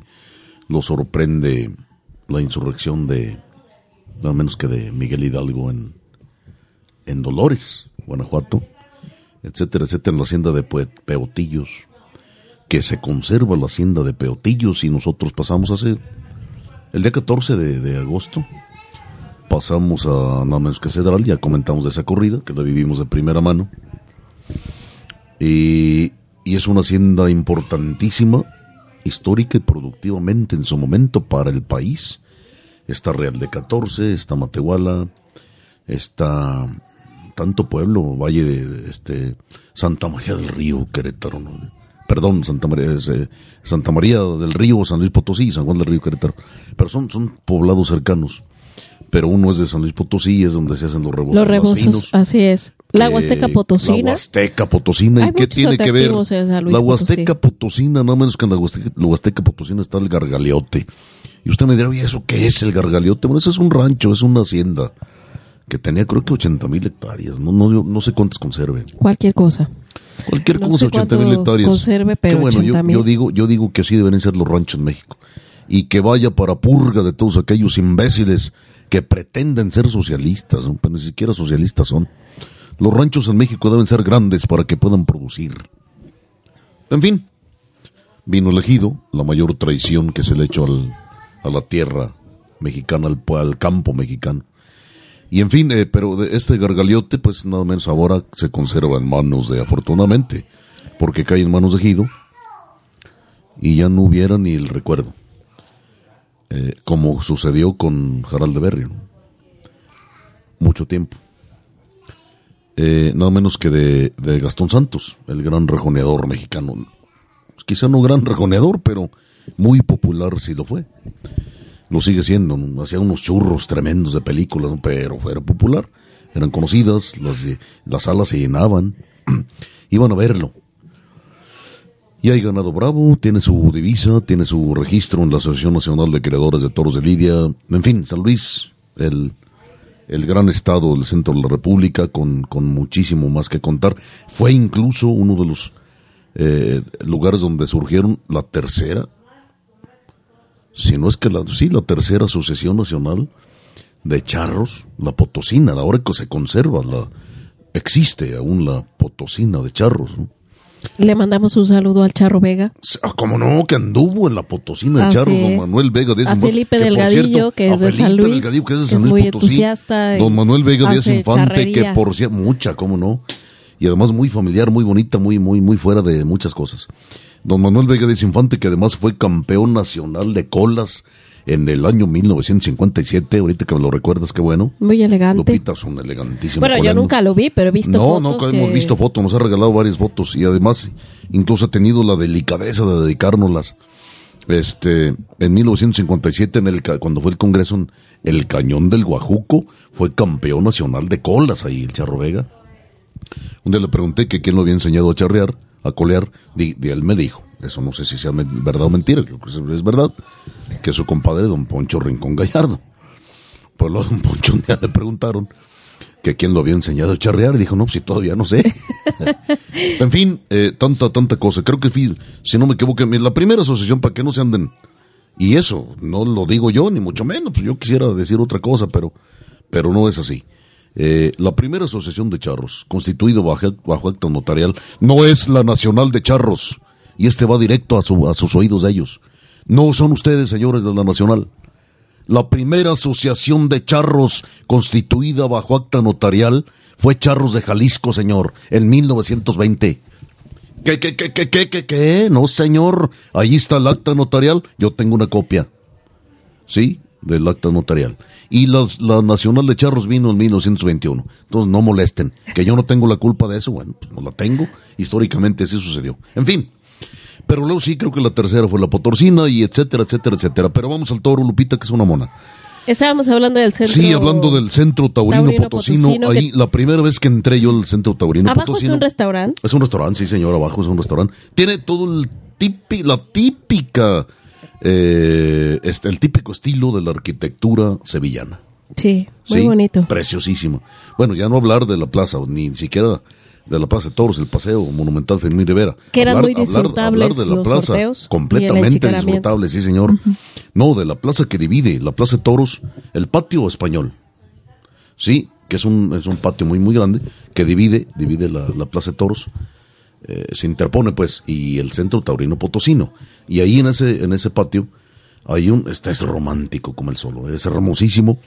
Hay esculturas, nada menos que de ahorita recuerdo, Fermín Rivera, que por cierto tiene al pie en el pedestal que sostiene la estatua, vaciada al bronce, de Fermín Rivera, que es de blanco y oro vestido, que se dedicó al maestro potosino Fermín Rivera, Malaver.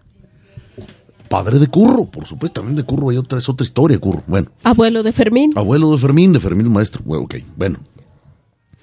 Y hay una escultura de Lorenzo Garza, el ave de las tempestades, ¿no? Y que luego también se ganó, se ganó unos motes. Pues menos eh, gloriosos. menos gloriosos como fue el Lencho Borlotes, o Lorencillo el pirata. Bueno, efectivamente, muy bien. Manolete, por supuesto, Carlos Arruza, Federico García Lorca, y le voy a decir, amigo aficionado, de quiénes son autoría los, los monumentos, las esculturas, ¿no? Esculturas. De, de un eh, escultor potosino, nada menos, muy bueno. Y por cierto, que en Aguascalientes hay una obra de ese escultor que nadie sabe, que es una gran escultura de, de gran formato que es la de Benito Juárez, que se encuentra en la glorieta de las Américas. Ah, claro. Ese, mm, esa escultura. Es el mismo. Sí, señor, de gran, de gran formato, es nada menos que de Joaquín Arias, un escultor potosino. ¿Sí? Y además de, de, esculturas de, Joaquín Arias ahí en la plaza, están también esculturas de, no, no, es el mejor, para mí, escultor taurino que ha dado el mundo, y que me perdone Mariano Beliur, y otros más, es Humberto Peraza. Y orgullosamente mexicano y orgullosamente de Yucatán, yucateco, y orgullosamente yo lo conocí y lamento ahora no haberme tomado una fotografía con el maestro porque estuvo platicando, lo conocí y estuvo platicando 10 minutos con él, etcétera. Era un artista, era un, un, artista, así sencillo. Y no solamente hizo escultura taurina, también hizo esculturas, bueno, de hecho, en Los Pinos hay muchas esculturas de los presidentes, de los inquilinos de, de, los inquilinos de los, de los, pinos que, que las hizo, las hizo los ocupantes de la silla presidencial. Así es, El maestro, el maestro este Humberto Peraza. Pero en fin, íbamos al centro taurino potosino y qué importa, ya van 1.40, llegamos a dos horas, no importa. El que nos aguante ya nos aguantó y el que no, pues no. Dijo el alcalde, de Lagos de Moreno. Entonces, eh, resulta de que, de que ese centro taurino potosino, pues es un museo y era un, eh, eh, que, sostenido por una, por una peña lo que llamamos peña. que es una peña? Una peña taurina.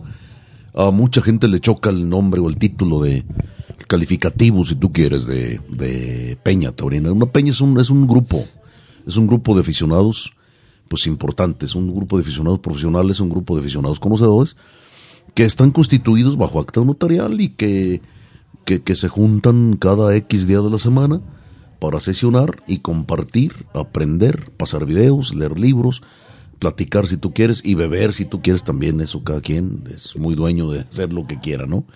Pero esa es una peña. Entonces el Centro Taurino Potosino, pues era una especie de peña o fue una especie de peña, no sé si sea todavía, pero sí vale la pena que, la conozca porque creo que es uno de los museos taurinos más importantes y yo creo que del mundo. Eh, tienen piezas muy tienen piezas importantes, además de libros y revistas fotografías, esculturas. a, lo mejor alguien me. Claro, alguien, alguien me, me cuestionará, bueno, ¿y te consta? Pues yo le digo, ¿sabe qué? Sí, me consta. Sí, me consta. Este. Recuerdo, por ejemplo, piezas tan importantes de, de una casaca de Gastón Santos, por ejemplo. Ya de fotografías no hablemos. Eh, una casaca, una, una de vestido de civil de Mario Moreno Cantinflas, Mario Moreno Reyes de Cantinflas, ahí está una vitrina. Trajes que fueron del Tigre de Guanajuato, nada menos que de Juan Silvetti Mañón, el Tigre de Guanajuato. Eh, trajes que fueron de Currivera, pues, Currivera Potosino.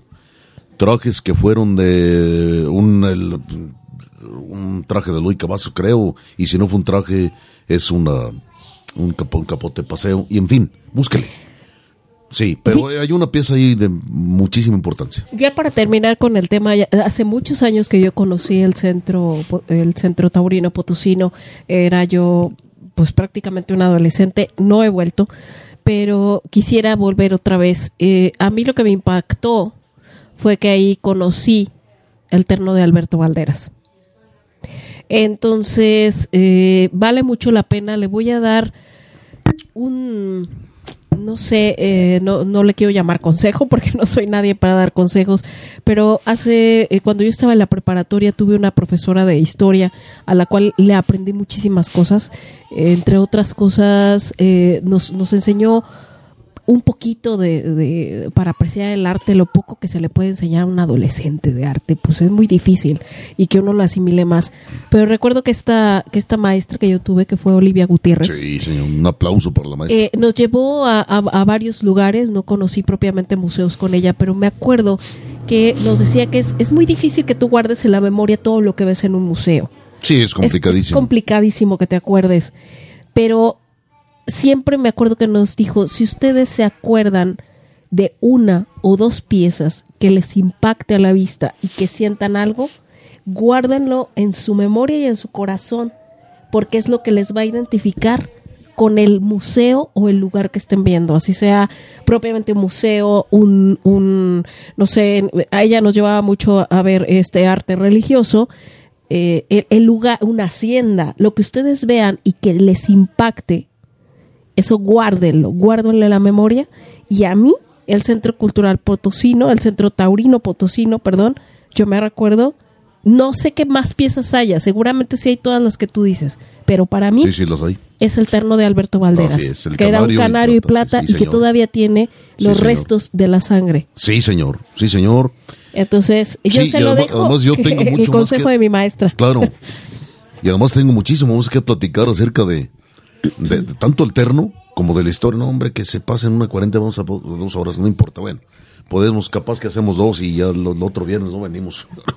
bueno, eh, una, ¿cómo llegó el terno allí? De una manera milagrosa, como se dan las cosas grandes en la vida. Y esto, un testigo es nada menos que nuestro compañero y colega y amigo además, Panchito Vargas, eh, cronista taurino de un diario de Aguascalientes, que es el Heraldo, el Heraldo de Aguascalientes. A Panchito se lo contó el director del, del, Centro Taurino Potosino, y yo con mucho gusto se los rápidamente se los platico aquí. Eh, le habla una señora X de la Ciudad de México al director del Centro Taurino Potosino, que yo conocí al director. Creo que ya murió, pero tuve el gusto de conocerlo y quedó una entrevista con, eh, concertada y no se dio. Pero en fin, que le, que le habla y, le dice, oiga, eh, me pasaron su número, o no me acuerdo si se lo pasaron o encontró el número entre los, los, los papeles de su esposo que tenía 12, 15 días, de, de, haber fallecido. Y pues tiene muchas cosas, mi, mi esposo tuvo, dejó muchas cosas, libros y objetos y carteles no sé si les interesen, yo se las mando con mucho gusto de la Ciudad de México a San Luis Potosí. El director dice sí. Efectivamente, la señora a los 15, 22 días le manda. Y le mandó libros y carteles y objetos, monteras, etcétera, etcétera, etcétera, una serie de, cosas. Obviamente, espero que estén ahí en el centro taurino potosino. Eh, luego pasa dos meses o tres o cuatro, no sé cuántos, y le vuelve a hablar la señora y le vuelve a decir al director, que era el mismo director, eh, oiga, disculpe, soy la señora fulana, ya se identifica otra vez. Lo que sucede es que ya estaba yo a punto de tirar algunas cosas que quedaron de mi marido. Y me acordé que ustedes me recibieron la vez hace tres, cuatro meses, me recibieron las cosas estas. Y ya estaba a punto de ver, ya iba a mandarlas al contenedor. Pero le pregunto si las quiere. A lo que el director del centro taurino le dice, sí señora, ¿cómo no? Mándemelas. Y se las manda. ¿Sabe qué? Entre ese segundo empaque iba el terno que llevaba Valderas el 29 de diciembre de 1940 en el toreo de la Condesa. Y ahí está para gracia y obra de la fiesta Brava Mundial. Es una historia. Y hay muchas más Pero Lupita, yo creo que ahora sí nos vamos. Ahí la dejamos. Eh, va a San Luis, va al Congreso y Campeonato Vaya, Nacional ojalá que abran el centro taurino Ojalá Potosino que lo ahí. abran, Por cierto, conozca conocí. San Luis. Esta es otra otra cápsula cultural que, que, que estaremos ventilando para próximos programas. Conocí nada menos que un genio, al padre Joaquín Antonio Peñalosa, que ya murió, pero lo tuve el gran honor de conocerlo y yo ya platicaremos del padre Peñalosa. Así es. Muy Vámonos. aficionado a los toros, capellán. Ah, era, fue capellán Fue de la plaza. Vámonos. Sí, ah, vamos, no, pero no sin antes. Eh, bueno, ¿cómo nos pueden escuchar? Nos pueden escuchar por www.noticiaotaurino.com.mx, por Apple Podcast y por supuesto por Spotify. Eh, síganos, denle click a la campanita y también eh, pueden seguirnos en nuestras redes sociales. En Facebook estamos como Arena Mestiza y en Instagram como arroba arena.mestiza. Así es. eh, no se olvide también, amigo, que en www.fcth puede usted eh, bajar libros gratuitamente, libros taurinos, muy, muy buenos, de manera gratuita. Repito, www.fcth.mx. Eh, sintonice La Resistencia. Es un podcast donde los que hablan sí saben de cine Y de otras cosas. y de otras cosas más, por Hablan supuesto. de, de todo lo que se les puede ocurrir, pero que es de interés. Sí, y desde luego las gracias, eh, además de, de usted, amigo aficionado, a Gaby Jaime y a Rodrigo Guerrero. Sin ellos sería así de sencillo, imposible llevar hasta sus oídos este proyecto de Arena Mestiza. Les agradecemos que nos haya aguantado.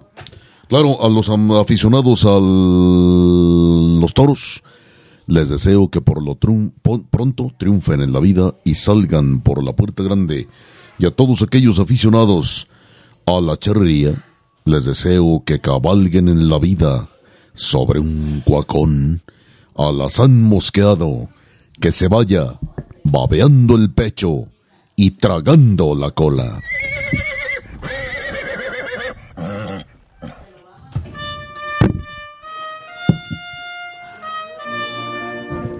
Me arriesgo a morir para vivir.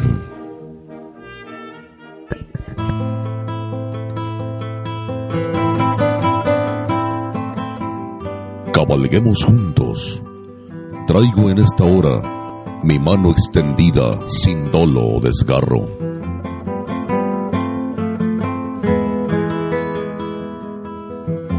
Cabalguemos juntos.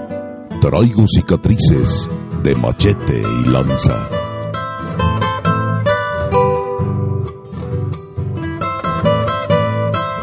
Toda la pasión de la charrería y la tauromaquia en una sola arena.